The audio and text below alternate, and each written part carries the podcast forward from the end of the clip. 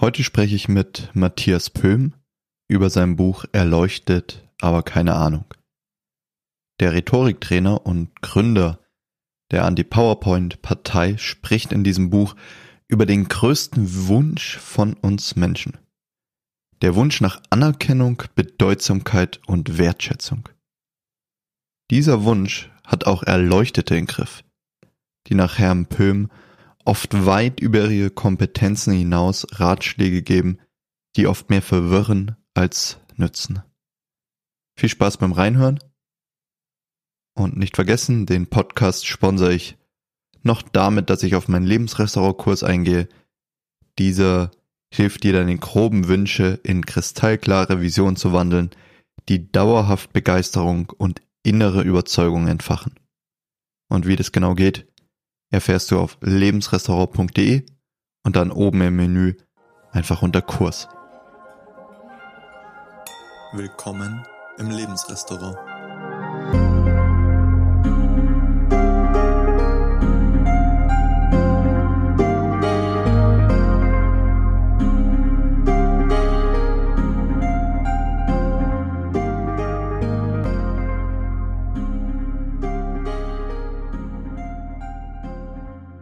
Sie sind einer der bekanntesten Rhetoriktrainer in Deutschland.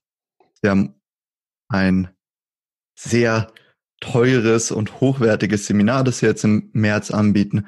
Aber ich möchte eigentlich heute nicht mit Ihnen über Rhetorik sprechen, sondern über Ihr Buch. Und ja. zwar erleuchtet aber kein Plan. Und, keine Ahnung. Äh, keine Ahnung, Entschuldigung. Und das war wirklich sehr, sehr interessant, dieses Buch. Und bevor ich auf diese, äh, bevor wir auf den Inhalt gehen, möchte ich wissen, wie sind Sie überhaupt zur Spiritualität gekommen? Ja, puh, wie kommt man dazu? Das ist so, man, weiß nicht, jeder Mensch fängt wahrscheinlich irgendwann an, sich Fragen über das Leben zu stellen. So allein der Tod, den, der betrifft uns ja alle und irgendwann fangen wir da an, drüber nachzudenken und dann die Frage, war das alles? Um was geht's hier überhaupt? Und warum ist dieses, warum wird man nie dauerhaft glücklich, sondern ist immer so Wellen hoch und runter und all das. Und dann sucht, sucht man nach äh, irgendwelchen äh, Leuten, die das scheinbar schon äh, die Antworten wissen und dann kommen, ja eben, und dann fängt das an mit so ein bisschen spirituellen Büchern. Also zuerst mal Donald Walsh, also davor waren noch ein paar bisschen oberflächlichere. Äh, aber dann, was, was mich sehr, sehr, sehr lange, also ganz intensiv beschäftigt hat, waren die Bücher von Neil Donald Walsh, für die, die ihn nicht kennen. Der hat also dieses Buch geschrieben, Gespräche mit Gott. Und dann ungefähr, ich weiß nicht, zwölf, dreizehn hinterher, die habe ich alle gelesen, alle Hörbücher habe ich gekauft, habe sie rauf und runter gehört. Und für eine Zeit lang war das meine Bibel, waren diese ganzen Bücher meine Bibel. Und dann war, äh, äh, dann kam ich aber auf etwas, was noch tiefer ging und das waren dann, da kam ich auf dieses Thema Erleuchtung und da wurde also selbst Donald Walsh ein bisschen äh, schwach mhm. im Vergleich zu dem, da kam er gesagt, okay, da, die haben es tiefer kapiert. Und dann ja, und so, so bin ich da reingeschlüpft. Irgendwann habe ich mir dann die direkt auch angeguckt, war also bei etlichen Retreats, nennt man das, Satsangs, mhm. bei den mhm. Erleuchteten dabei gewesen und war da auch dann auch eine große Zeit lang auch begeistert. Und bis ich mir auch dort mal Fragen gestellt habe und ja, dann ist dieses Buch entstanden. Wie alt waren Sie, als Sie auf Neil Donald Walsh oder auf jene Art von Bücher gestoßen sind? War das so eine frühe Begeisterung oder Interesse oder kam das irgendwie mit, sagen wir, 30, 40, wie alt waren Sie da ungefähr? Ja, das war so Anfang 40 vielleicht, Ende 30, Anfang 40. Hm. Mhm. Ja, so. Da kam ich auf äh, Donald Walsh. Vorher natürlich so, so, so sagen wir mal so, so, äh, wie kann ich das nennen? So, äh, Ober, also so phänomenal Spiritualität. Also ich nenne das mal so, also heute sage ich zu den Oberflächen, so, die kümmern sich um Phänomene. Vor allem heilen, das ist dann was ganz Spannendes und dann äh, Energien anzapfen. Und so, also äh, su super, supernatural, was sagt man auf Deutsch? Das sind übernatürlich. Mhm. übernatürliche Phänomene, Astralreisen oder einer, da weiß ich noch, da war ich begeistert, der hat angeblich, also er hat es geschrieben, er könnte mit, durch langes Training konnte der mit Gedanken eine Kerze anzünden. So, und das ist so eine Spiritualität, die einfach so auf Phänomene aus ist, dass man irgendetwas Besonderes kann. ich sag's ja, das trifft's, glaube ich, ganz gut. Und, und, und da war ich, da war ich auch begeistert. Und, aber das hat mich dann hinter mir gelassen, ohne dass, nee, es hat, es hat sich noch ein bisschen durchgezogen. Also auch finde heute noch phänomenal. Also falls einer das kann oder wenn äh, so Leute, die dann irgendwie scheinbar so eine Fähigkeit haben, äh, Dinge zu sehen, obwohl sie nicht anwesend ist, sind. Also die, die wissen, ja, okay, der und der hat gerade ein Problem oder so. Das stimmt dann. Also ich glaube an sowas, dass das existiert, aber das hilft mir nicht, die tieferen Fragen des Lebens zu beantworten. Und das ist eben, und das ist eben dieser Unterschied, dass man, viele sagen, die Spiritualität, die hört dort auf und das ist das Letzte, was man erkennen kann, dass du auch supernatürliche Fähigkeiten hast und äh, man kann alles heilen und wenn man die Blockaden findet und so. Und das war auch so ein Stand der Spiritualität vor Donald Walsh und hat sich auch noch mit weitergezogen. Aber das hat dann heute, naja, also ich glaube immer noch an diese Dinge, aber da liegen, ich würde nie meine Heilerin fragen äh, über die letzten Fragen des Lebens. So, ne? Ich, ich meine, die kann das Kratzen wegbringen, dass ich mal eine Zeit lang hat, plötzlich was weg, weil die da irgendwas gemacht hat. Und das ist ja auch okay. Aber das ist eben nicht Spiritualität, die mir den Frieden gibt. Aber das eben die meisten, die Oberflächenspirituellen, die hören dort auf. Engel reden und dann ist es gut. Hm, verstehe. Wie, und da nochmal den, um den Hintergrund zu verstehen. Sind Sie in einer Familie aufgewachsen, die zum Beispiel religiös oder spirituell war? Also hatten Sie da von Anfang an einen Zugang? Oder war das, oder sind Sie da komplett besonders und äh, anders in ihrer, in ihrer Entwicklung und äh, Sichtweisen? Ja, also ich, es stimmt, ich bin in einer sehr, sehr religiös-katholischen Familie aufgewachsen, aber das ist eher das Gegenteil, dass ich dort einen Zugang zur Spiritualität bekommen hätte. Ich bin, also was man bei den, äh, bei der katholischen, die, die haben also, sagen wir mal so, das ist jetzt meine Wahrnehmung, die haben wirklich keine Ahnung. Da, da werden irgendwelche Märchenglauben da und, und Geschichten, die, alle, die zu 90 Prozent erfunden sind. Nee, also da ist eher das Pendel ist in die andere Richtung geschwappt aufgrund von der Religiosität, die ich in meinem Elternhaus ertragen musste. Mhm. Also da wurde sicher nicht ein Türchen geöffnet zu einer wahren Spiritualität, so will ich das mal nennen. Mhm. Äh, aber dann war ich so eher areligiös, dann bin ich zum Religions äh, wie soll ich sagen, äh, Kritiker geworden. Bin es auch heute noch, weil diese, diese in Formen gepresste Religion, die weiß wenig. Naja gut, aber nee, dadurch wurde letztendlich das Türchen nicht geöffnet. Mhm. Also es hieß eher äh, Sonntag in die Kirche, weil man eben in die Kirche geht. Ha, genau. Jawohl, Ministrant gewesen und so. Ich habe acht Geschwister, stellen Sie mal vor. Der, der, das kann ich mir nicht vorstellen. Wie, da muss man ja wirklich dann um, um das Essen kämpfen. Ja, ja, ja, das war auch so. naja, da war, also e, Essen war bei uns was Wertvolles, klar. Also da hm. wurde am Tisch, äh, ich weiß nicht, ich war ja der Jüngste von allen. Und oh, dann haben die. Das ist ja noch das härteste Los dann. Oder das Beste, je nachdem, ja? wie man sieht. Also okay. man hat natürlich so einen Nachsehensreflex äh, bei den anderen, weil ich halt der Kleine. Und da weiß ich noch eine Situation. Ich, ich habe natürlich, als ich als Kleinstes immer jeden Tag neue Worte dazugelernt. Ne? Und es hieß immer, also wenn wir waren zu, zu elf am Tisch, die Eltern und neun Kinder, und dann hieß, war noch was übrig. Und dann hieß immer, also die haben sich immer gefragt, wer will noch? Und dann ging, ah, ich, ich, ich. So, und dann hat der Vater mal das, die, den Text geändert. Da hat er gesagt, wer verzichtet? Und ich, ich, ich, ich. ich habe gedacht, das heißt, wer will noch? Ich, ich kann mir das, ich, ich kann mir, wie, Wie, wie kann man auch dann, ich finde das so schwierig dann zum Beispiel als Eltern, ich habe da neun Kinder, also wie schaffe ich es, meine Aufmerksamkeit da so zu teilen, dass irgendwie jeder davon satt wird? Oder wie haben Sie das dann selber empfunden? Also ich frage das auch in dem, in dem Zusammenhang, ähm, da, da kann man eine gute Brücke dann auch zu dem Buch schlagen. Aber wie, wie haben Sie sich da äh, empfunden? Also hatten Sie dann immer das Gefühl, ja, ich werde da ausreichend gesehen? Oder ist es eher eine Sache von, boah, man geht einfach total unter mit acht anderen Geschwistern? Ja, das kommt darauf an, wie alt Sie sind. Wenn Sie das, mhm. die, wenn Sie so im, im Kleinkindalter sind, sind Sie das Nest, Nesthäkchen und Sie kriegen alle Aufmerksamkeit. Ah.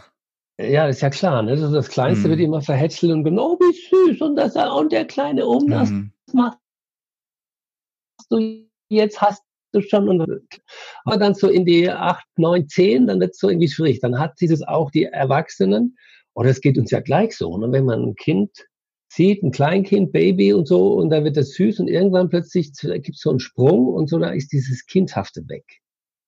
Ist dann irgendwie nicht mehr dieses Süße zum Knuddeln, sondern es ist dann irgendwie komisch. So, und jeder erlebt das und das, das leitet dann auch die Pubertät an, die, die fast jeder hasst und keiner, die eher fürchterliche Zeit. Ja, da ist das Kindsein noch nicht ganz zu Ende und das Erwachsene noch nicht da und man weiß nicht, wohin man gehört und ja, also insofern, und dann war es natürlich auch schwierig, klar, also mit, mit Pubertät, dann waren wir so dieses ganze Geschwisterstreit, dann haben sie mich ernst, ernster genommen und so. Ja, also, aber irgendwann sind die Ältesten aus dem Haus, dann war es wieder weniger. Hm. Und dann haben sie sich entschieden, okay, ich möchte, ich werde Rhetoriktrainer. In dem Buch, das, das, was ich in, faszinierend einfach in dem Buch finde, sie sind so gnadenlos offen einfach. Also auch in die Richtung, ja, ich, ähm, ich habe Rhetoriktrainer, aber ich hätte auch Musiker oder Hauptsache irgendwas, was äh, eine Bedeutsamkeit hat, wo ich das Gefühl habe, ich, ich steche heraus. Und das sind zum Beispiel Sätze, die liest oder hört man sehr, sehr seltene. Und äh, das, das finde ich schon mal da Respekt. Also war das auch wirklich, also würden Sie jetzt im Nachhinein sagen, ja, das war wirklich mein Grundmotiv. Ähm, ich, ich möchte einfach herausstechen. Ich möchte einfach auf der Bühne stehen, vor anderen Menschen ähm, gesehen werden. Und deswegen habe ich mich für diesen Beruf entschieden. Ja, es ist ja so. Also zuerst war ich das ja nicht. Ich war ja, ich habe äh, normal studiert, ich Elektrotechnik, dann habe ich jahrelang gearbeitet als Softwareentwickler. Mhm. Oh, und dann kam dieses eine Schlüsselerlebnis, wo ich komplett versagt habe vor Publikum in der Firma. Da war die ganze Belegschaft anwesend. Ich saß mittendrin. Der Chef hat mich aus dem Publikum rausgeholt und hat gesagt, Herr Pöhm, der soll mal schnell zum Thema Personalvertretung was sagen. Und es gab eine Totalblamage da. Ich knallrot, ich habe meine Stimme gebebt, ich, die Leute haben zu Boden geguckt. Es war peinlich. So, und, und dann habe ich aus dieser Erfahrung heraus, habe ich mich in dieses Thema Reden vor Publikum so intensiv beschäftigt, dass das zum Schluss mein Beruf geworden ist. Also das war nicht so, dass nach dem Abitur klar war, ich werde Rhetoriktrainer. Überhaupt nicht. Das war nicht auf meinem äh, auf meinem Zettel. Ich hatte gedacht, Schauspieler, äh, Musiker, Moderator im Fernsehen, sowas in der Art. So einfach im Mittelpunkt stehen, was Besonderes sein, so dass die anderen danach sagen, Mensch, der Matthias hat's zu was gebracht. Guck, was der geworden ist. So, das war so die, das war schon äh, als Teenager angelegt oder sagen wir mal so mit 18, 19. Aber dann haben Sie was Technisches studiert, was eigentlich gar nicht in die Richtung Musik und Schauspiel und so weiter geht. Warum haben Sie denn das dann gemacht? Ja, ein Wort, Angst. Mhm. Schaffe ich das? Werde ich dort erfolgreich? Bin ich talentiert genug? Kein Mut. Angst ist ja kein Mut. Und dann habe ich gedacht, mach erstmal was, was Sicherheit gibt. Und dann kannst du es ja immer noch versuchen, aber du hast wenigstens einen Beruf, mit dem, von dem du leben kannst. So war die Überlegung. Und dann hat mich das Leben auf dieses Gleis gesetzt. Das habe ich nicht entschieden, so mehr oder weniger. Das ist dieses, meine Redeangst, die hatte ich seit Schülertagen. Und dann gab es eben diese, und ich habe immer versucht zu vermeiden, wenn ich es habe machen müssen, hat immer die Stimme gebebt. Und dann kam dieses Schlüsselerlebnis und dann habe ich dann drei Monate später gesagt, das ist so, jetzt ist vorbei, das willst du wegkriegen. Aber da war auch noch nicht, ich werde Rhetoriktrainer, das war dann nicht klar.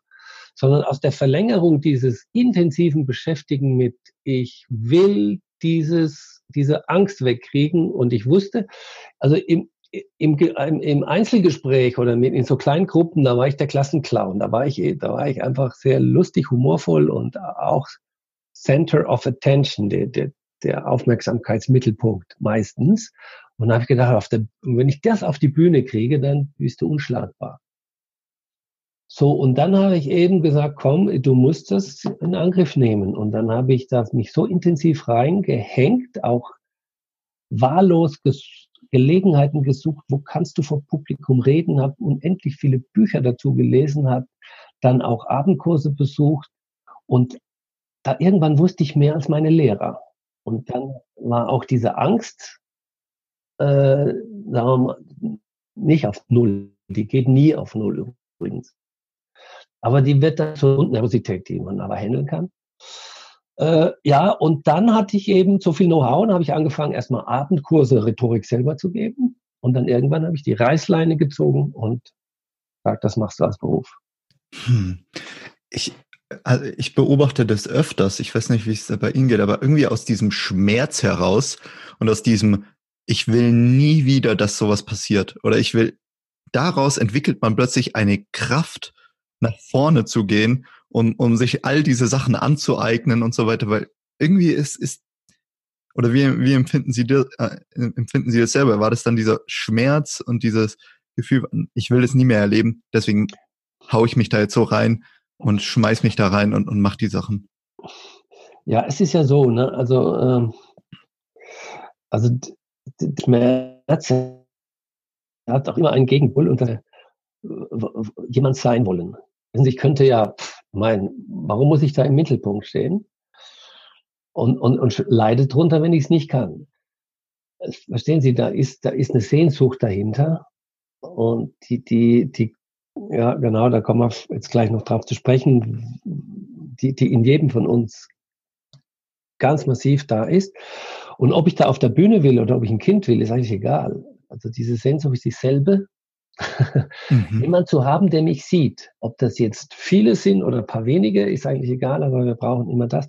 Also natürlich ist es ein Schmerz, also es ist Schmerz hat den Gegenpol, Gegenpol dass äh, was er was darstellen wollen in den Augen mhm. von anderen. Und wenn man es nicht kann, hat man Schmerz, ja. Insofern stimmt's. Mhm. Okay, ich glaube, das ist schon mal äh, eine gute Brücke eigentlich jetzt zu dem, zum heiligen Kral. Äh, also es ist also irgendwie, wo sie sagen, okay, 90 Prozent unserer Ängste lassen sich auf dieses Phänomen zurückführen die zehn größten unserer Weltprobleme lassen sich auf dieses eine Phänomen zurückführen. Ich, ich habe schon angefangen zu schwitzen, als ich das gelesen habe, weil die Spannung war so hoch, wo ich mir dachte, okay, ich bin richtig gespannt, auf was jetzt hinauskommt. Irgendwie auch 90 Prozent aller Motivation, die uns antreibt, irgendwas zu bewegen oder zu erreichen, lässt sich auf dieses Phänomen zurückführen. Und das Erstaunliche, es ist bis jetzt unerkannt.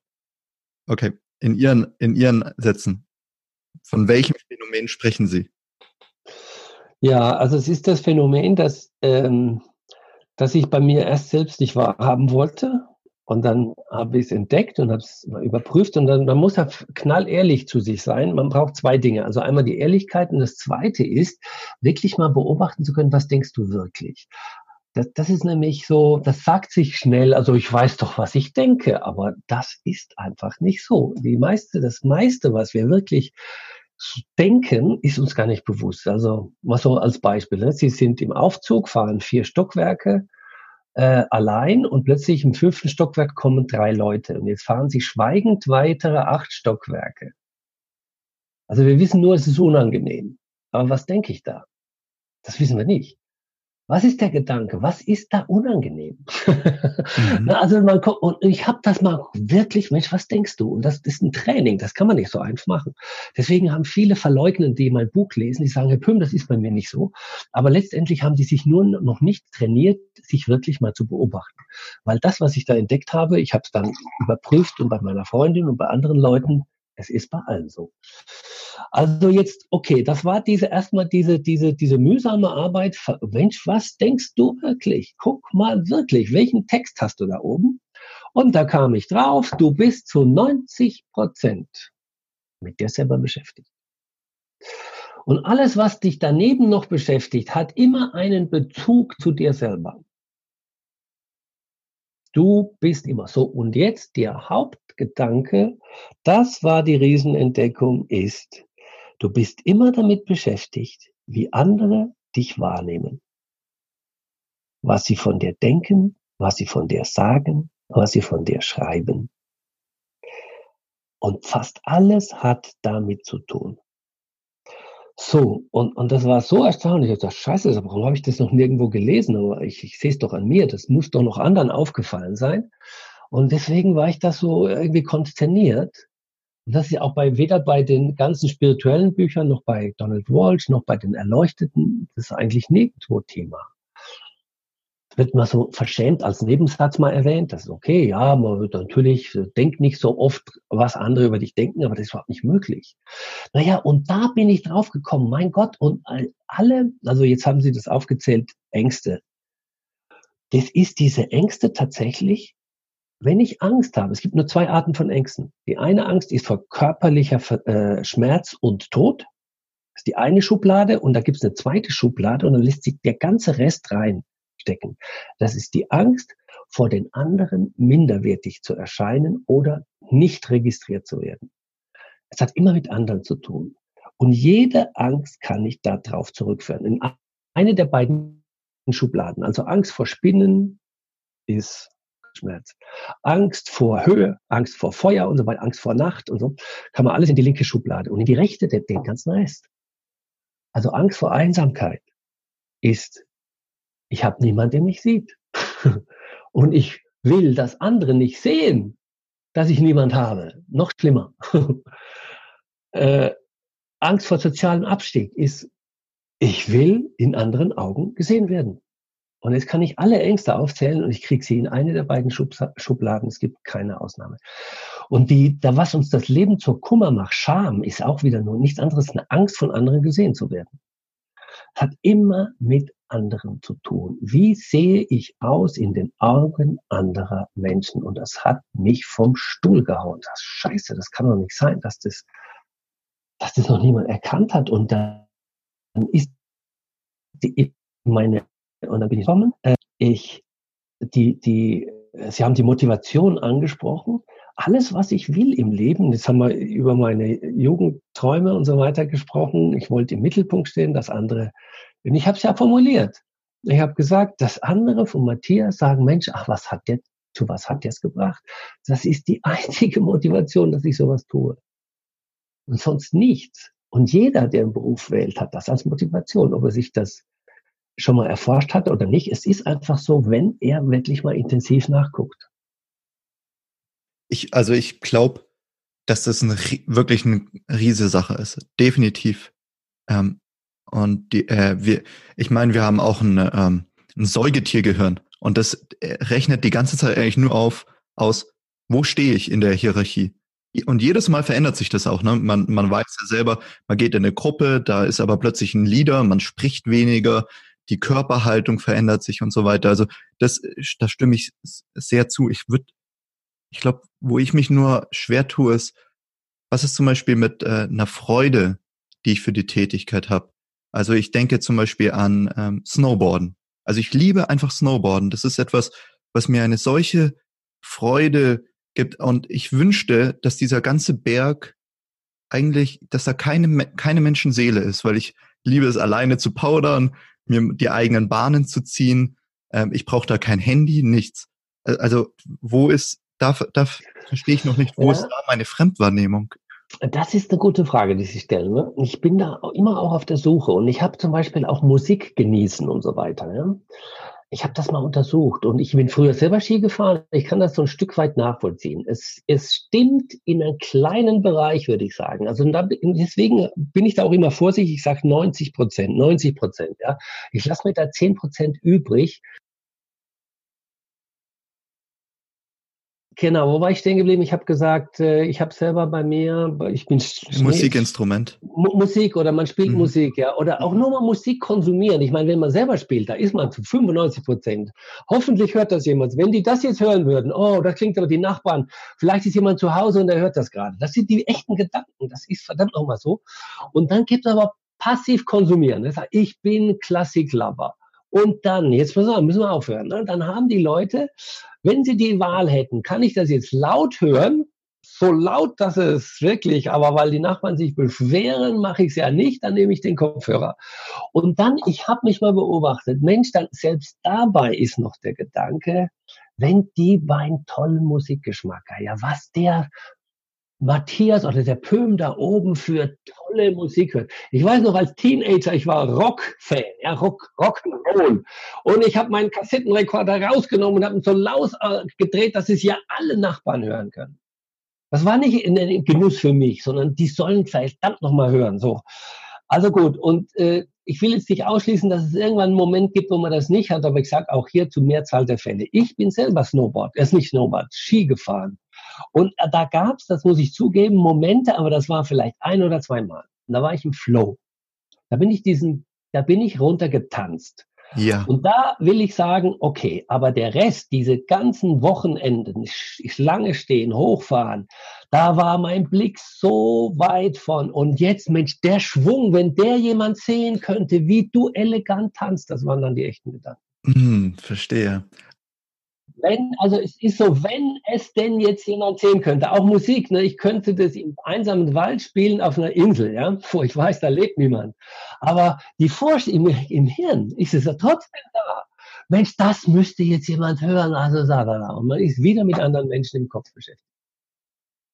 Weil, also Flow, das, das schließt ja ihre Theorie auch überhaupt nicht aus, weil man könnte ja auch sagen, gerade weil ich ähm, in diesen Momenten, in diesem Flow bin, das, das ist ja gerade das Schöne daran, dass ich endlich wegkomme von diesem, was denken andere über mich? Weil ich endlich in einer, in einer ähm, in irgendeiner äh, Handlung so aufgehe, dass ich keine eigentlich keine anderen Gedanken habe, außer die Tätigkeit an sich. Ja, da ist aber eine Prämisse, die, die unter verschwiegen wird, und zwar, warum machen Sie eine Handlung?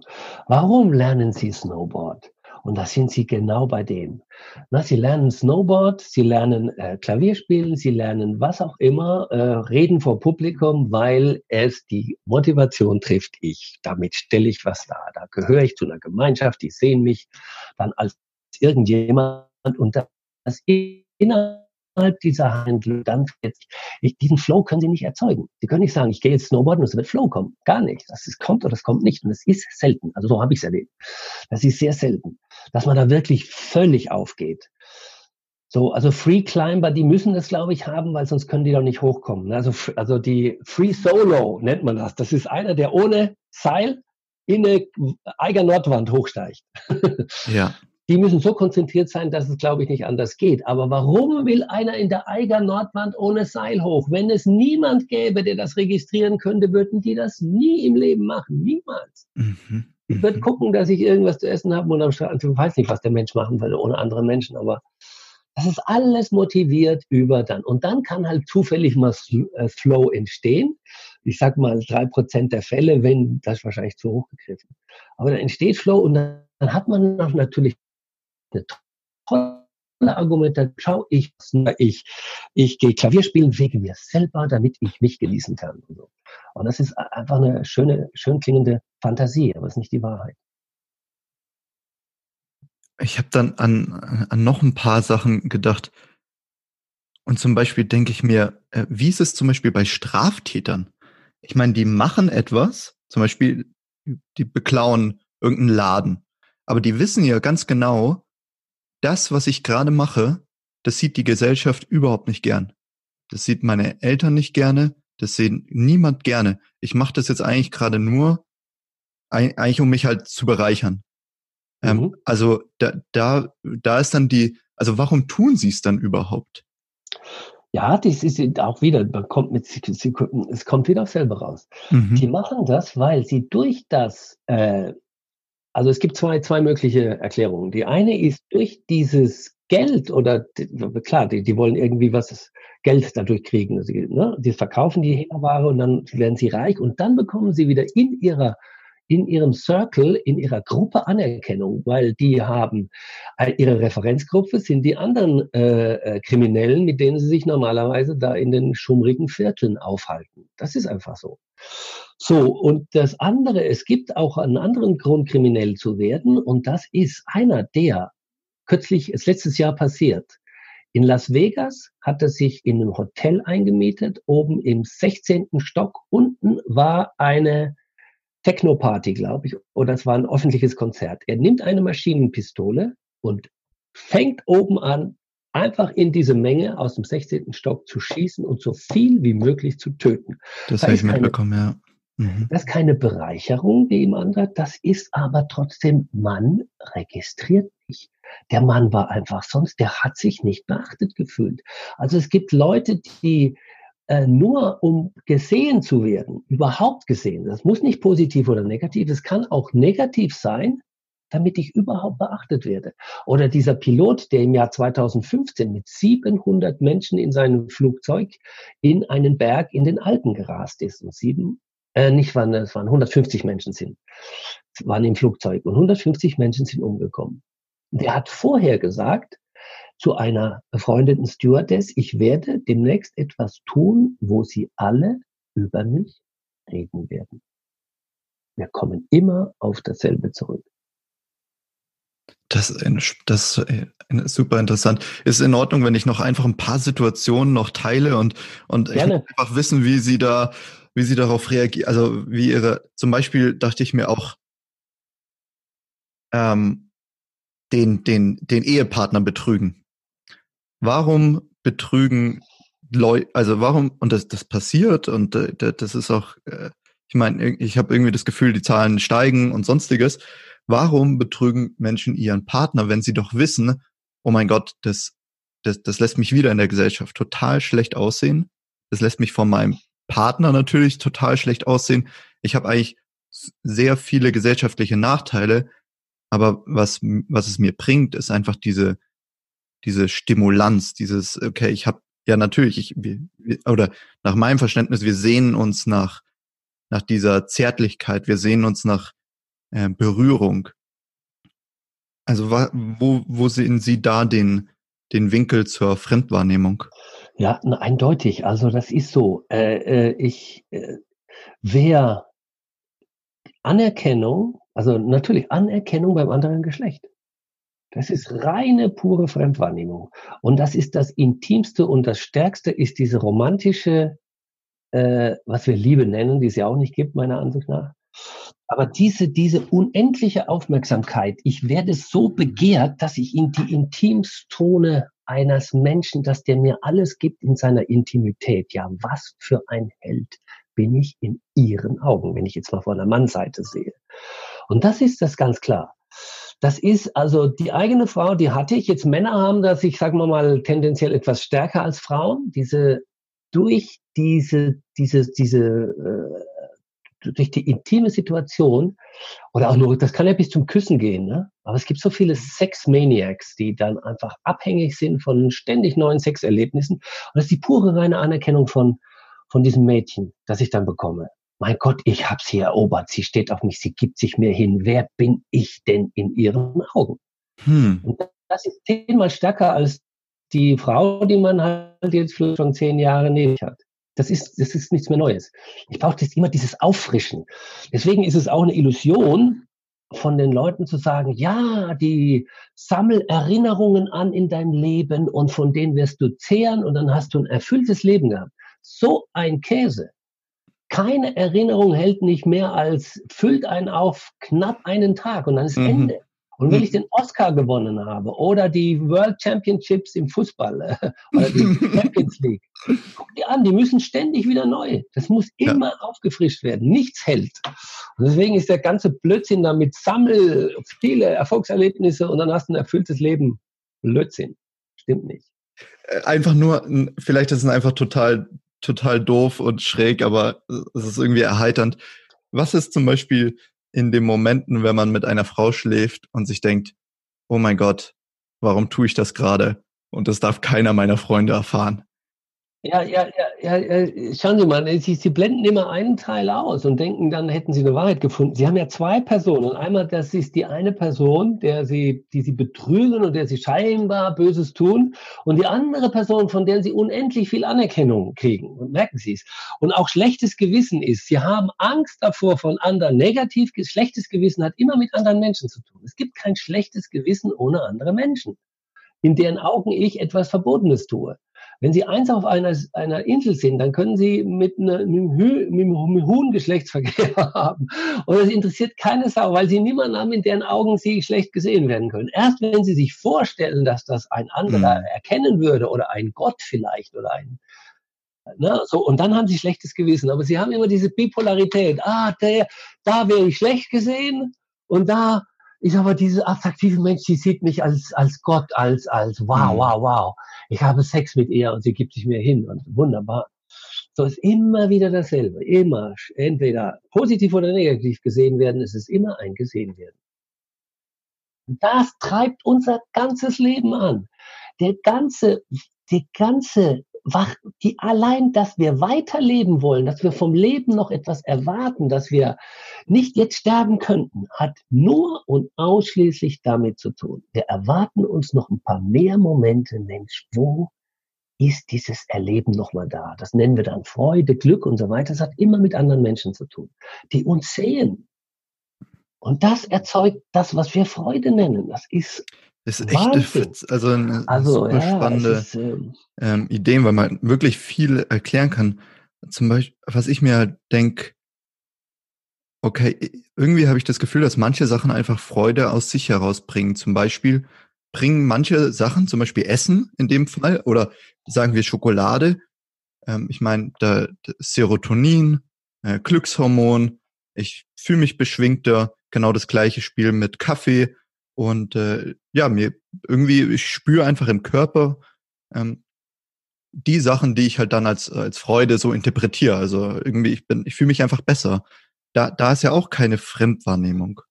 Da haben Sie recht, das ist gut. Also das, das, das ist ähnlich wie mit der Angst. Es gibt, man muss das unterscheiden. Man hat auch hier zwei Schubladen. Man hat äh, die einmal die körperliche, also es bleibt man bei der Angst, äh, vor körperlicher Unfall, also körperlichen Schmerz oder Tod und das andere ist wieder Fremdwahrnehmung. Und genauso ist es mit dieser Freude. Es gibt eine äh, Freude, die auf Körper basiert ist.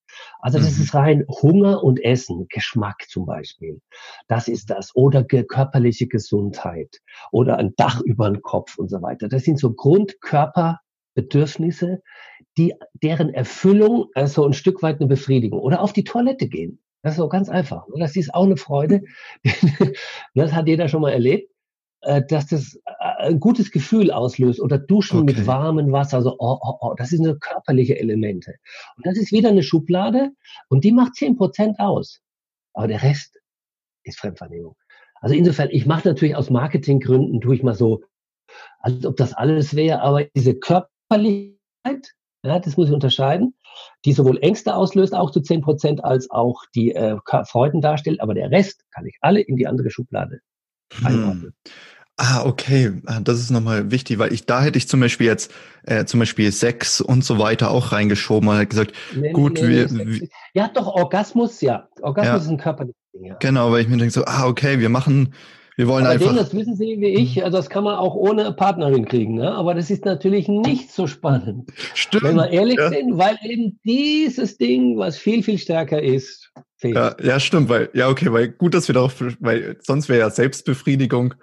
Ja, ähm, das, das, das fühlt ja. sich ja auch gut an und so weiter. Und da denke ich mir nicht, boah, wenn mich jetzt meine Mutter sehen würde oder meine Freundin. Ja, super. die, die würden, aber ja, stimmt. Das ist dann natürlich, da sind wir in dem, in dem, in der körperlichen, das ist ja auch ähm, klar. So, ich meine, äh, ja, haben ja auch, ich meine, Drogen haben Auswirkungen.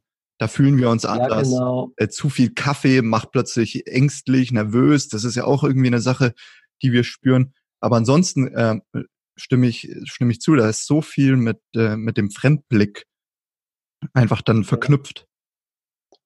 Ja, absolut, ja. Und immer äh, die zweite Schublade, die gibt es auch noch, das ist die Körperlichkeit. Mhm. Und die also mit dem Erhalt des Körpers zu tun hat. Das macht 10 Prozent, 15 vielleicht aus. Und der ganze Rest ist, wie werde ich von anderen gesehen? Ja, das war, okay, das ist jetzt nochmal viel, nochmal irgendwie, ja, äh, ich, ich, ich freue mich dann einfach, dass ich die Fragen, die ich dann beim Lesen habe, einfach jetzt zum Beispiel die Möglichkeit habe, stellen zu können und dann kann man dann mit den Ideen hin und her werfen und, und, und kommt irgendwie auf noch weitere äh, Fälle oder genauere Bilder. Mir macht das persönlich einfach Spaß. Ja, sie, aber sie machen auch, sie sind clever, ja. Sie, sie, sie durchforsten das. Das ist auch gut so, ja. Das hm. ist gut. Dankeschön. Ja. Ja. So, dann gibt es ja noch ein paar andere Sachen, die Sie in dem Buch ansprechen. Jetzt muss ich mir mal überlegen, auf was ich, was ich richtig. Lassen Sie mich doch mal selber eine Brücke machen, oh, weil. Gerne. So, Sie sind der Rhetorikmeister. ja. Und zwar, es ist so, wir haben jetzt gerade von Fremdgehen, Sex und so weiter geredet. Und jetzt gibt es halt so ein paar von den Erleuchteten, die, ähm, äh, die eine sehr, äh, wie nenne ich das, variable Wahl in ihren Sexualgebaren an den Tag legen. Mhm. So, da gibt es zum Beispiel den Om Parkin, dann gibt es äh, Sai Baba, also gut, die, jetzt nicht Insider kennen die alle nicht, das sei es drum, aber die, die sind erleuchtet, da haben ihre Follower. Sai Baba bis zu 20.000 pro Session waren da anwesend in wow. Indien, damit es mal klar ist, ja. Mhm. Also das, was das für da macht, äh, ich weiß nicht, wenn man da als Motivationstrainer kennt, das ist für den äh, Tobias Beck peinlich. Das wäre, also da mhm. schämt er sich, ne? so viel lang. mhm. Also gut, also die, die haben Massen angezogen und die, also Om Parkin hat äh, ständig wechselnde, also mit dem, es gibt, mir hat mal jemand angerufen und gesagt, er hat mit 40 Prozent seiner Schülerinnen Sex. Hm. Oder will Sex haben und kriegt's nicht. Ah, und dann sagt er, er hätte aber kein Ich mehr. Und dieses oder kein Ego. Und dieses Ego entsteht ja nur aus Fremdwahrnehmung. Also das ist einfach in sich ein Widerspruch. Es geht nicht. Entweder müsste er, ne, er will diese Anerkennung und eine Anerkennung kann nur ein virtuelles Ego haben. Eine Einheit, die gesehen werden will, sonst würde er das nicht haben. Hm. Und Sai Baba hat er übrigens, Sai Baba hat, der, der, der liebte äh, Jungs, ne? hm. so, ne, also bis zu sieben Jahre ging mhm. das runter.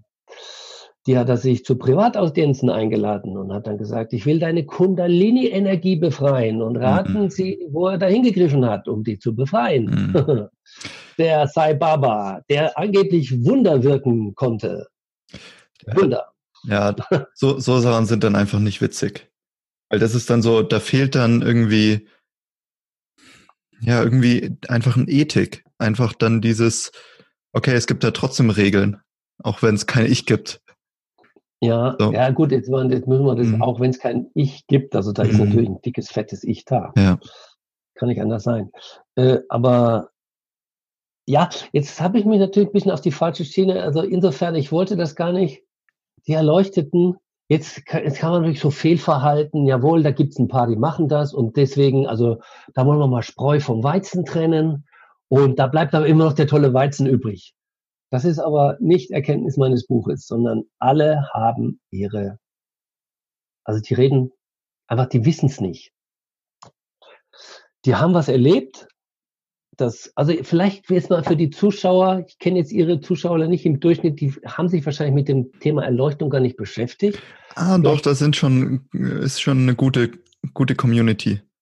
Die ah, sind, ja, okay, die sind gut. schon, äh, die sind da schon tiefer in, in die Sachen auch ähm, Persönlichkeitsentwicklung, Spiritualität weiter rein. Aber trotzdem, äh, alle, alle hilfreichen Worte oder erklärende Worte sind willkommen.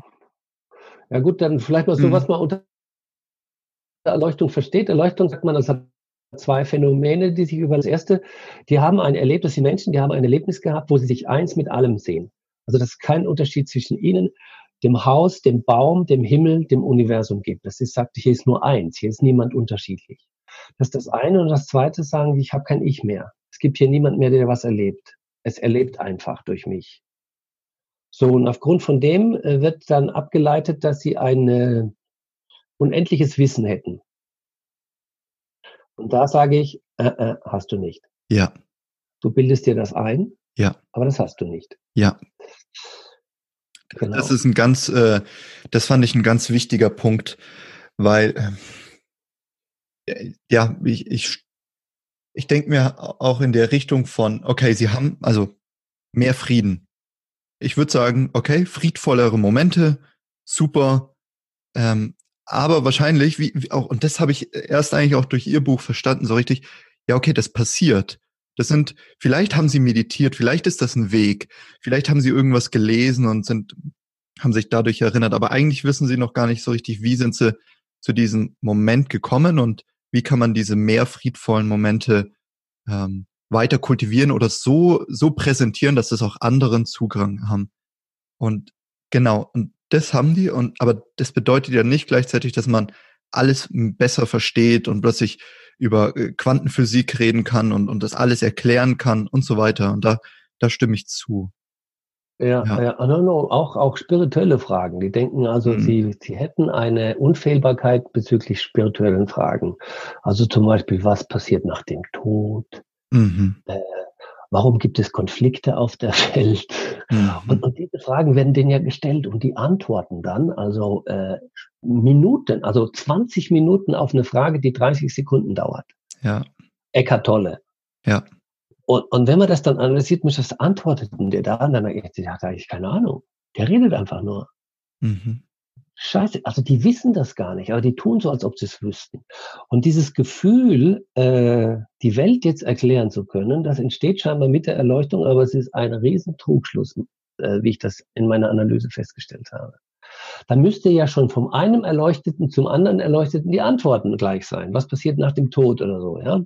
Aber das ist ja beileibe nicht feststellbar. Da erzählt jeder und vor allem der eine erzählt es Mittwoch so und am Freitag erzählt er so. Mhm. Und es ist widersprüchlich, komplett anders. Chakren, gibt's die, ja oder nein? Äh, äh, ja oder nein? Das ist fürchterlich, das sind alles Erfindungen, das weiß keiner. Aber die sagen, das ist ein Wissen aus der Quelle. Es redet durch mich, sagen die dann immer als, als, als Erklärung, dass das jetzt unfehlbar wäre. Aber das ist doch so ein Blödsinn. Es redet durch alle von uns. Durch jeden. Da, damit ist doch nicht Donald Trump redet, durch Mutter Teresa redet, durch Nelson Mandela und durch den Mafia-Boss. Ja. Ja. Damit daraus irgendwas abzuleiten. Da, da ist, da ist die, das ist, das ist total ein witziger Gedanke und das, ja, richtig. Ähm, was ich da noch ein bisschen genauer, glaube ich, noch hinschauen möchte. Also zum ersten ein Ticken möchte ich auch sagen Mitgefühl, weil ähm, ich stelle mir vor, also sie haben den Zugang zu äh, friedvollen Zuständen. Ne? Ja. Und das äh, bestreite ich nicht. Da glaube ich, dass ähm, ich finde bei manchen auch irgendwie, ich weiß, ein Eckart Tolle oder so. Der hat, äh, äh ich finde, irgendwie sieht man an, da ist äh, eine Last von den Schultern. Da, ich finde, da ist, da ist was Friedvolles dahinter. Das stimmt. Stimme ich voll zu, ja. Das stimmt. Äh, ich glaube, aber wir, was wir halt einen Fehler machen, ist, dass wir dann die Leute, na, natürlich sehen wir uns danach, wir wünschen auch, uns auch den Frieden, ähm, aber stellen dann auf den Podest und fragen plötzlich über alles und fragen plötzlich dem alle, alle möglichen Fragen. Und ich stelle mir jetzt vor, okay, ich bin jetzt äh, ähm, vor all diesen Menschen, die haben vielleicht auch noch bezahlt, um bei meiner Vorstellung zu sein und ich kann jetzt nicht einfach antworten, so in etwa, ja, Leute, ich weiß es eigentlich nicht. Ich weiß es nicht. Ich weiß es nicht. Weil das ist ja auch schließlich deren Job auch noch. Also eigentlich auch noch deren Broterwerb. Und, ähm, genau. und dann zu sagen, ich habe, Leute, ich habe keine Ahnung. Ich weiß eigentlich nur, ich komme in diesen tiefen, friedvollen Zustand. Das ist es. Und, ähm, und in, de, in diesem Zustand ähm, erfahre ich, dass irgendwie alles, alles ist Erfahrung. Und es ist nie getrennt von mir. Aber das ist das Einzige, was ich euch eigentlich weitergeben kann. Und ähm, Tod, keine Ahnung, das ist vielleicht eine Erfahrung, die aufkommt, die wieder geht, aber was danach ist, kann, vielleicht ist es wie ein Traum. Aber, und genau da, darauf, glaube ich, deuten sie dann auch so hin und sagen, ja, ähm, sorry, aber dann spart euch all die Worte. Äh, vielleicht müsst ihr nur sagen, komm, setz dich auf, setz dich auf einen Teppich oder mach irgendwas und meditiere. Und, und dann wirst du selber diese vielleicht diese Erfahrungen machen. Hat halt bei mir funktioniert. Ich weiß nicht, ob es bei Ihnen funktioniert. Ganz genau, ja. Hm. Also Sie haben vollkommen recht. Wenn Sie ehrlich werden, müssten Sie eigentlich sagen zu jeder Frage, ich weiß es nicht. Ja. Ich weiß es nicht. Tut mir leid, ich weiß es nicht. Ich weiß es nicht. Ich weiß es nicht. Aber Sie reden einfach. Deswegen heißt mein Buch erleuchtet, aber keine Ahnung. Und dann ist der zweite Aspekt, den Sie ansprechen, äh, ansprechen finde ich auch schön. Sie schulen aber. Und wenn jetzt kein Ich mehr da ist, was Sie angeblich sagen, also, und ich sehe, ich war ja bei denen gesessen und ich habe Fragen gestellt und ich weiß, welchen, was, was bei denen so über die die, die Facial Expression, über die, über den Gesichtsausdruck, mhm. merke ich, in welcher, wie die sich fühlen gerade mhm. und wie die sich gut vorkommen bei der Antwort. Das, das sehe ich einfach. Und das ist wieder Fremdwahrnehmung. Scheiße, du hast noch immer Fremdwahrnehmung. Mhm. Und du sagst, das kann ich mehr, das kann nicht sein. Das kann einfach nicht sein. Das ist unmöglich. Oder wenn einer wie Eckart Tolle, er hat ein SUV gekauft, also uh, what car are you driving on? It's an SUV. Und dann smile, smile, smile. Dann, warum mache ich das? Oder warum hat äh, der Osho, Osho ist auch so ein Erleuchteter, der hat eine Uhr, der war Uhrensammler. Ja. Der ist einmal nach, äh, mit seiner Managerin durch Zürich gegangen und dann sind sie zu Bucherer rein und dann hat er jetzt gut zuhören für sieben Millionen Euro Uhren gekauft. Mhm. Er hat eine Uhr, die hat eine Million gekostet. Mhm. Ah, das mit Diamant ist hässlich ohne Ende. Also sowas ist peinlich, aber damit läuft er dann rum und sagt, ich, äh, ich habe kein Ich das sich interessiert, wie andere von einem denken wollen. Ja, das geht nicht zusammen, sorry. Oder er hat, jetzt gut zuhören, 92 Rolls-Royce mhm. gesammelt. 92. Äh, und er hat einmal gesagt, ich mhm. möchte ins Guinness-Buch der Rekorde als derjenige, der die meisten Rolls-Royce besitzt. Mhm. Das macht keinen Sinn ohne andere Menschen, die das registrieren. Und wenn ich das habe, ist das ein Ego, ein Ich, das da funktioniert. Eine ein intaktes Ich. Ich habe mal mit, ähm, mit einem gesprochen, der war in Puna und so weiter, also war bei Osho oh. und hat, äh, hat unter dem gelehrt und dann habe ich genau das auch gefragt, habe gesagt, wie kann es sein? Hat so und so viele Rolls-Royce, was soll das? Und er meinte, das war ein Marketing-Gag, der völlig nach hinten losgegangen ist. Also auch, auch dieses ähm, Osho hatte diesen Geist des Provokateurs. Also er, er wusste ganz genau, wie er Bücher verkauft, wie er seine, wie er seine Aussagen rausbringt. Aber ich sage, Gott sei Dank. Weil ich glaube, ich, ich habe das Gefühl, durch, äh, durch einige Bücher, was ich von ihm gelesen habe, ähm, er, Erfahrungen oder Zugang zur Erfahrung zu haben, die ich ohne diese Wörter nicht bekommen hätte. Und, und daher sage ich danke, dass du Marketing so gemeistert hast. Ja, also da, da bin ich auch, äh, ich weiß nicht. Also wissen Sie, es gibt das, es gibt dieses schön und heilig erklären. Mhm. Das macht jeder. Wenn Sie mal einen fanatischen äh, Kommunistenanhänger, ja, wenn Sie den fragen über die Fehler, die dabei, egal welcher kommunistischen Regierung passiert sind, dann wird Ihnen das Blumenreich schön erklärt. Wunderbar. Dasselbe bei Hitler-Anhängern. Dasselbe bei irgendwelchen äh, äh, IS-Anhängern, die dort, ne, die sagen, ja, und dann klingt das alles super. Und nur, weil ich bin Rhetoriktrainer, nur weil einer eine tolle Antwort gibt, ja, und dass ich da sage, oh wow, klasse, so ist das also gemeint. Und das, da bin ich längst weg von. Also wenn der Osho, ja, mit seinen 92 Rolls-Royce, äh, 82, und jetzt was habe ich gesagt? 92. 92. Mhm. 92. Äh, ja, er wollte ja nur provozieren, das ist Marketing. Das ist einfach ein Label angeklebt, das ist ein schönes Etikett, das ist Provokation, super. Ha, Halleluja, wir haben eine neue Wahrheit entdeckt. Ja. Das ist keine, das ist nur, weil das einer so nennt. Und ich könnte 100, also Oshos Sprüche, ja, ich habe die analysiert online, könnt ihr mal gucken. Osho, Zitate, Analyse und ich nehme die mal auseinander. Was der ein Käse daher geredet hat, das glaube ich nicht. Natürlich ist überall immer irgendwas Tolles dabei. Auch Donald Trump sagt mal irgendwas, wo ich sage, okay, kann ich nicht verneinen, das ist cool. Ne, also jeder sagt was, aber deswegen diesen in diesen Himmel zu heben, mein Gott, das ist ein Avatar, mhm. der ein Gott, der auf unserer Erde gerade lebt. Und, und das wissen Sie, nur weil ich eine schöne Erklärung habe, habe ich dann noch keine Wahrheit gefunden. Also da bin ich, äh, äh ich habe eine Sammlung, für die das interessiert, googelt mal, äh, erleuchtete Antworten äh, analysiert oder so ähnlich. Ne? Mhm. Da habe ich die mal gesammelt. Ich, in meinen Blog schreiben die jahrhunderteweise, die Verteidiger von, von Dingen, da höre ich immer denselben Käse. Alles Nebelantworten und die ebenso schön Interpretationen. Ja, ein Nicht-Erleuchteter kann einen Erleuchten nicht verstehen. Oh, super ich habe einen Text jetzt, damit ist alles, alles geheiligt. So, ah, ah, klasse. Ja, ja, das, das, sind, das ist dann zu einfach. Da stimme ich zu. Und äh, schaut, aber das sind schaut euch die tolle Dinge an, dabei, wo ich auch sage. Ne? Aber ich meine, bei Osho habe ich nicht so viel entdeckt. Es ist äh, bei Eckart Tolle sind auch ein paar Dinge, die ich mal unterstrichen habe. Das will ich nicht sagen. Aber die Gesamtabsolution, Absolution, die kann ich nicht geben kann ich auch gar nicht widersprechen, wo ich sage, Hammer. Und, und das finde ich dann auch so schön. Ähm, schlussendlich sind es dann ja, Menschen haben, haben ja. funktionierenden Körper, einen Körper mit Bedürfnissen, einen Körper, der macht, der tut. Und auch wenn sie ähm, spirituelle Erfahrungen gemacht haben, und das würde ich wirklich nicht, nicht abstreiten und so. Auch selbst, auch nicht, ne? auch, selbst auch diese Sachen mit, ich, wenn ich wirklich hinschaue, dann erkenne ich kein Ich.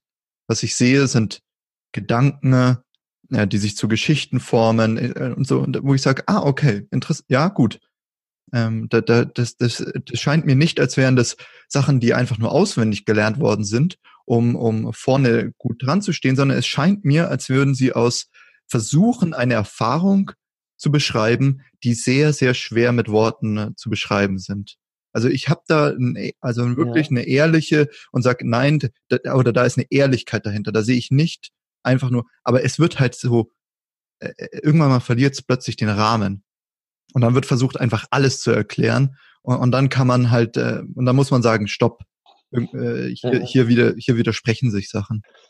Also ich, ich unterscheide es in meinem Buch sehr klar. Also ich sage, ich, ich, ich äh, billige denen höchste Autorität zu. In dem Moment, wo sie ihre Erleuchtungserfahrung beschreiben, das ist wirklich absolut klasse dass das einzige, und da habe ich sogar eine Sammlung von Erleuchtungsberichten ja. in meiner Website. Das ja. ist das einzige, wo sie authentisch sind, das ist das einzige, wo sie Bescheid wissen.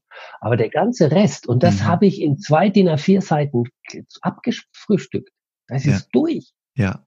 Und alles andere ist, ich glaube es. Ja. Oder ich hab's mal, da wird so viel Käse erzählt, was einfach übernommen ist und sagt, nein, es kommt alles aus mir heraus. Das stimmt nicht. Eckart Tolle, zum Beispiel Eckart Tolle sagt sowas, ja, es kommt alles aus mir, alles ist frisch, entsteht gerade im Moment. Und dann lese ich in Wikipedia, äh, ja, der Meister, der mich am meisten beeinflusst hat, war Rasha King oder ich, also gibt es irgendeinen Namen, den hm. ich vergessen habe, den er schon als 16-Jähriger konsumiert hat. Hm. Also das ist so widersprüchlich. Das stimmt nicht. Natürlich ist das das das sind Schmerzkörper. Ne? Was ist, das ist eine Erfindung, sagt Eckhart mhm. Tolle. Es gibt sowas wie einen Schmerz, was hast du dir ausgedacht? Wie jeder, weder billige Motivationstrainer, der da vorne steht und sieben Menschentypen definiert oder irgendwas. Das ist einfach aus dem blauen Hirngeburt. Da gibt es Menschentypen und das ist reine Erfindung, da ist nichts dran. Und genauso ist an dem Schmerzkörper nichts dran und an tausend anderen Chakren und was es da sonst noch gibt. Das ist einfach eine Erfindung, an die wir glauben. Mhm. Aber da ist keine Wahrheit. So, ne? Also jetzt habe ich dieses, äh, es gibt die zwei Dinge, Erleuchtete sage ich, lest deren Erleuchtungsberichte. Mhm. Das ist fünf Seiten mehr nicht. Ja. Und den Rest macht ihr selber Gedanken. Hm. Ja, gen genauer Blick. Ich finde, also was, was ich einfach da hoffe, auch in dem Gespräch zum Beispiel bei uns beiden und den Zuhörern, ähm, dass dadurch vielleicht auch viel Verwirrung einfach abgebaut wird. Weil man hört ja aus so vielen unterschiedlichen Richtungen unterschiedliche ähm, Ideen und man kann, äh, ich kenne das, ich war total in diesem, in diesem Strudel drin. Es ist so faszinierend, es ist eine andere Welt, es macht Spaß, es ist so, wow, man hat das Gefühl, mehr zu verstehen, mehr als andere zu verstehen. Wahrscheinlich würden sie jetzt auch noch da, da einfügen und sagen, geil, ich habe irgendwie und, und Aus, Auserwählter, ja. Genau, genau. Und das lenkt dann einfach davon ab, äh, zu sagen, ja, ja, Moment, pass mal auf, ich, ich lasse das alles mal beiseite und ja, vielleicht sollte ich mich einfach wirklich nur hinsetzen, meditieren oder irgendwas, was ich glaube, hilft mir einfach mehr diesen inneren Frieden und diese Ruhe zu erfahren und alles andere ist, ja, sind halt Ideen und ganz genau. Seite. Das ist, das ist schön. Fällt mir. Die Welt besteht aus lauter Blinden, die sich Berater nennen und den anderen Blinden den Weg zeigen wollen. Mhm. Erleuchtete, eingeschlossen. Mhm. Also ich, ich tue in dem Buch ja auch mich selbst demontieren. Ich sage, ich habe auch keine Ahnung, aber ich tue so. Mhm. Das ist alles Show und ich, äh, also was, was ich da predige, das ist, um mich selber darzustellen und äh, ich glaube das alles nur. Ich weiß es natürlich nicht. Aber ich tue so, als ob das absolut äh, gemauert wäre. Und das habe ich bei Erleuchten dann erstaunlicherweise auch festgestellt, weil ich hm. mich so gut kenne und mein Business und die ganze Berater, Trainer, Speaker-Szene, von dem ich analysiert habe, Mensch, das ist Show. Da ist jeder will nur jemand darstellen und erfindet irgendwelche Theorien, übernimmt Theorien, die er einfach nur glaubt. Und die erstaunliche Erkenntnis, scheiße, die Typen, die Erleuchteten machen das genauso. Das war der Grund, das Buch zu schreiben. Hm weil ich mich selber in meiner Branche erkannt habe. Ich sagte, ja, die machen das eigentlich auch so. Ja. Und wie die mit Ein Widersprüchen umgehen, ne, wie die einen abkanzeln und dann so einfach abweichen und so das machen, so wie jeder billige Trainer draußen auch. Mhm. Da ist nichts mehr, ne? Weil wenn man, solange man sie verehrt und nur schmeichelnde Fragen stellt und dann quittiert, danke für die Unterweisung, großer Meister. Solange man auf dem Niveau Fragen stellt, dann sind die natürlich, oh, das ist alles gut. Aber ich habe angefangen, ein paar andere zu stellen und dann habe ich was anderes erlebt. Da ist die Freundlichkeit nicht mehr. Ja, ich möchte noch, oh, das ist auch noch ein guter Punkt. Ich möchte da nochmal auf eine Sache eingehen. Ich, also, ich erfahre etwas, was fast unbeschreiblich ist, weil es hat nichts mit meinem Denken zu tun. Jetzt verstehe ich selber nicht, was da passiert ist und ähm, lese natürlich dann bei anderen nach und sag, okay, äh, ah, Lücke zwischen den Gedanken. Stimmt, ja, so ungefähr könnte man das beschreiben, was ich da erfahren habe. Oder ja, oder ja, ich habe schon, ich habe Liebe und Weite erfahren. Stimmt, die muss irgendwie bedingungslos gewesen sein oder oder alles einschließen. Also ich glaube, äh, es passieren Erfahrungen, die sich niemand wirklich erklären kann und dann greift man auf Ideen von, von anderen Meistern halt zurück und, und rede und, und sagt genau das halt sozusagen daher. Ähm, und ich glaube, das, das kriegt dann auch den, genau diesen Punkt der Verwirrung oder da, darauf deuten sie dann auch hin. Absolut, Sie haben das gut beschrieben, ja. Hm. Ja, das ist, das ist übernommenes Zeug, ohne dass sie sich dessen bewusst sind oder ich weiß nicht, oder lügen die bewusst, ich habe keine Ahnung. Also wenn Eck, Eckart Tolle mit Schmerzkörper kommt, das, das ist eindeutig erfunden von ihm. Oder Lücken, das ist Jahrhunderte altes Käse, der, also nicht Jahrhunderte, der ist von, ich habe das äh, detektiert, das ist von Deepak Chopra das erste Mal in den 90er Jahren aufgetaucht. Und dann hat es Deepak Chopra, Deepak Chopra ist so, äh, so ein Protagonist und so ein äh, Abgehobener, der verehrt wird und sagt, oh ja, das muss stimmen. Und dann wird das übernommen und dann hört man es von jedem, äh, also, äh, äh, dann hört man es von jedem x-beliebigen Erleuchteten und der behauptet, oh, es kam aus mir nie überprüft, aber einfach so, es wird wiederholt. Ähm, hatten Sie selber schon ähm, so eine Erfahrung von, ähm, wo Sie sagen würden, ja, das, das, da habe ich mich als äh, Beobachter hinter Gedanken, als ähm, als reinen Beobachter erfahren? Also haben Sie da selber so in die Richtung was, ähm, was erlebt? Ja, ich habe ich hab eine Erfahrung gehabt, die ich jetzt nicht so beschreiben würde, aber das war einmal, es war so das höchste spirituelle Erlebnis, was ich hatte. Und zwar, ich war am Klavier gesessen und dann habe ich nur eine Taste gedrückt. Eine Bing. Mhm. Und da war dieser Ton, jetzt wird es schwer zu beschreiben, aber der war der Ton, der war plötzlich. Ich hatte das erste, das erste, was ich sagte, Mensch, du kannst hören. Wahnsinn. Und dann ist dieser Ton so mit mir verschwommen. Und dann habe ich gedacht, das kann ja nicht wahr sein. Und dann bin ich raus auf den Balkon und dann habe ich rausgeschaut und da habe ich gedacht, es ist alles so schön. Mhm. Alles ist so schön. Und ich weiß nicht, wie lange das gedauert hat. Das war, ob das ein paar Sekunden waren, ein paar Minuten, das weiß ich nicht. Auf jeden Fall ging es dann wieder weg. Also es war so eine Art Einheitsgefühl, die, das ich dafür kurz erlebt habe. Und dann natürlich die Tage danach immer wieder dieselbe Taste Jetzt komm endlich. Ja. ja, ja, da könnte man, wenn ich jetzt erleuchteter wäre, sagt, schau, wenn ihr mit voller Konzentration und Glauben auf eine Seite drückt oder eine Klaviertaste, es kann auch nicht, dann werdet ihr irgendwann die Lücke zwischen den Gedanken und dann so eine, so eine Theorie draus entwickeln. Ja? Verstehe, ja. ja Aber es ist einfach passiert. Es ist einfach passiert. Keine Ahnung, ja, es, es war einfach da, ja. Hm. Gut, ich, ich würde sagen, das war total ähm, interessantes Gespräch. Mir, mir kam es wirklich wieder, das ist echt immer schade bei so äh, witzig, bei so einem Austausch, mir kommt es vor, als hätten wir fünf Minuten gesprochen, wirklich. Ich bin erstaunt, dass es jetzt schon wieder eine Stunde vorbei ist. Und ähm, ja, vielleicht haben wir irgendwann mal die Chance, einen zweiten Teil äh, hinterherzuschieben. Auf jeden Fall vielen Dank für Ihre Zeit. Einfach noch, Gerne. wie, ähm, wie können Menschen mehr mit den, genau, da ist das Buch nochmal erleuchtet, aber keine Ahnung. Danke.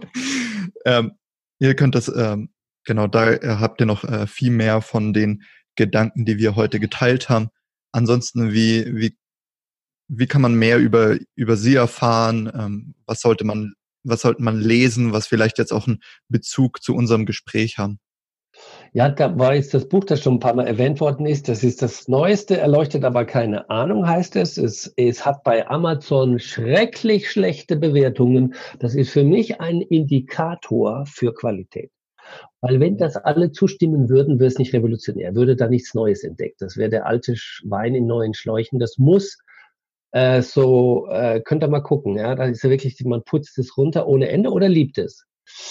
Gut, gut, das ist also, was jetzt zu unserem besprochenen Thema passt. Ich bin also Rhetoriktrainer, Schlagfertigkeitstrainer und jetzt ist tatsächlich was, was demnächst ansteht, was für die Leute sicher interessant sein könnte.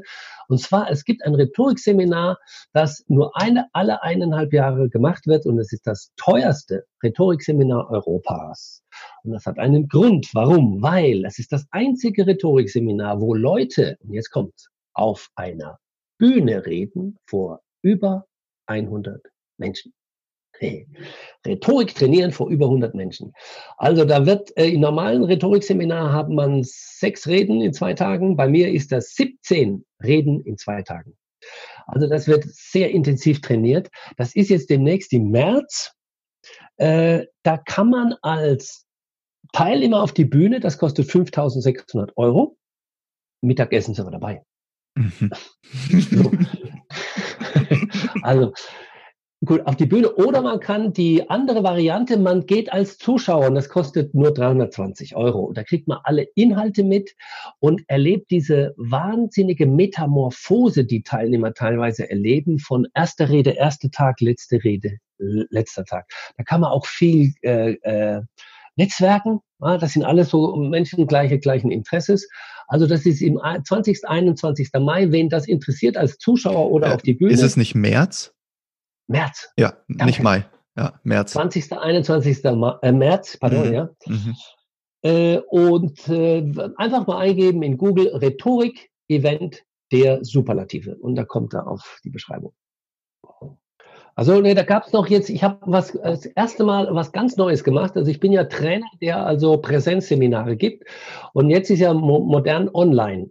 Und jetzt habe ich als erstes ein, ein, ein Online-Seminar produziert und zwar Redeangst. Mhm. Leute, die mit Redeangst zu tun haben, können mal eingeben Redeangst Pöhm und dann kann man dort auch das wir haben es für 150 Euro. Das ist also zu meinen anderen Preisen sehr vernünftig, aber wir haben ein Spezialangebot, noch ein paar Wochen gültig, 79 Euro. Hm. Also wer Redeangst hat, der kann da mal reingucken. Und ich hatte früher selber Redeangst, also ich weiß, wovon ich rede und ich weiß auch, wie man die wegkriegt. Wundervoll. Ja, ich, ich glaube, mehr kann ich, mehr kann ich nicht dazu sagen. Und äh, wirklich vielen Dank nochmal für Ihre Zeit. Äh, war ein super toller äh, Austausch von Ideen. Und dann äh, wünsche ich Ihnen nur das Beste und vielleicht bis bald. Macht's gut. Ciao. Danke, tschüss, wiederhören.